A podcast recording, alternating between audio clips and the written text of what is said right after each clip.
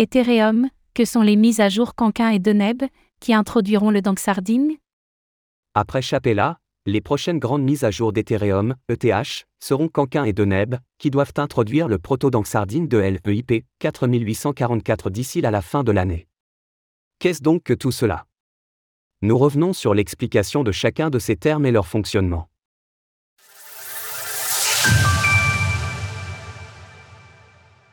Canquin et Deneb, les prochaines grandes étapes d'Ethereum.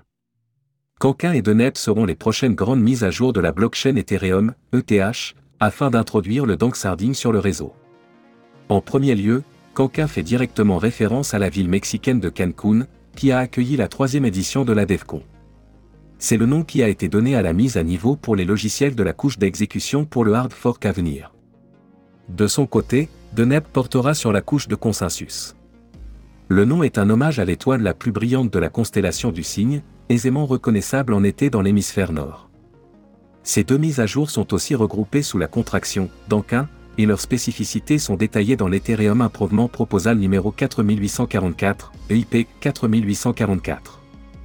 Le cœur de ce hard fork est l'implémentation du Danksarding sur Ethereum sous la forme préalable du proto-Danksarding, une innovation qui doit, entre autres, permettre une réduction significative des frais sur les layers 2, avec une ambition de porter cet écosystème à une capacité de plus de 100 000 transactions par seconde à moindre coût. 10% de réduction sur vos frais avec le code SWIFT98B. Qu'est-ce que le proto-Danksarding Le proto-Danksarding est une technologie de sharding conçue pour LPIP 4844 par les chercheurs d'Ankrat Fest et d'Eric Loraker, arrobas protolambda. La version définitive du Danksarding prendra encore de nombreuses années pour aboutir totalement, mais la mise à jour d'Anka lancera toutefois cette nouvelle ère. Cette solution se concentre sur les layers 2 d'Ethereum, ou plutôt dans la manière dont ils actualisent leur état sur le layer 1. En effet, prenons Arbitrum, Optimism ou ZK5 en exemple, tous ces réseaux envoient des informations à Ethereum à intervalles réguliers pour maintenir leur sécurité. Néanmoins, leurs smart contracts consomment des ressources, prennent de la place, et ces données sont actuellement stockées indéfiniment sur Ethereum. Cependant, le proto-Danksarding part du postulat qu'il n'est pas nécessaire de stocker ces différents états indéfiniment, et que 1 à 3 mois d'historique sur le layer 1 suffirait à garantir que les layers 2 respectent le consensus. Pour parvenir à cela, LEIP 4844 introduit le concept de bloc de données, qui serait alors supprimé régulièrement, là où le modèle actuel peut surcharger les nœuds à long terme.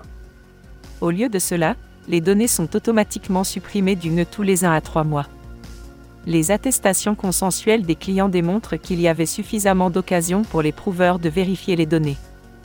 Les données réelles peuvent être stockées hors chaîne par des opérateurs de Rolup, des utilisateurs ou autres.